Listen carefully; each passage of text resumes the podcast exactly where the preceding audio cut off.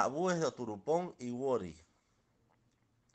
Nunca debe hacer mal a su benefactor para evitar la ira de las divinidades. Nunca debe sentarse en cuero o comer la piel de cualquier animal, pájaro, rata, para evitar la intoxicación alimentaria y los desastres. Nunca debe guardar silencio sobre lo que está agitando su mente para evitar la fortuna no consumada, el fracaso y el arrepentimiento.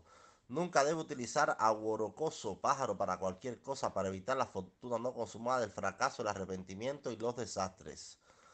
No debe tener ninguna imagen tallada, además de iconos de oricha, en su casa para evitar la fortuna no consumada, el fracaso y el arrepentimiento. Nunca debe ser demasiado sucio o sucia para evitar la fortuna no consumada y el fracaso, las lamentaciones y los desastres. Profesión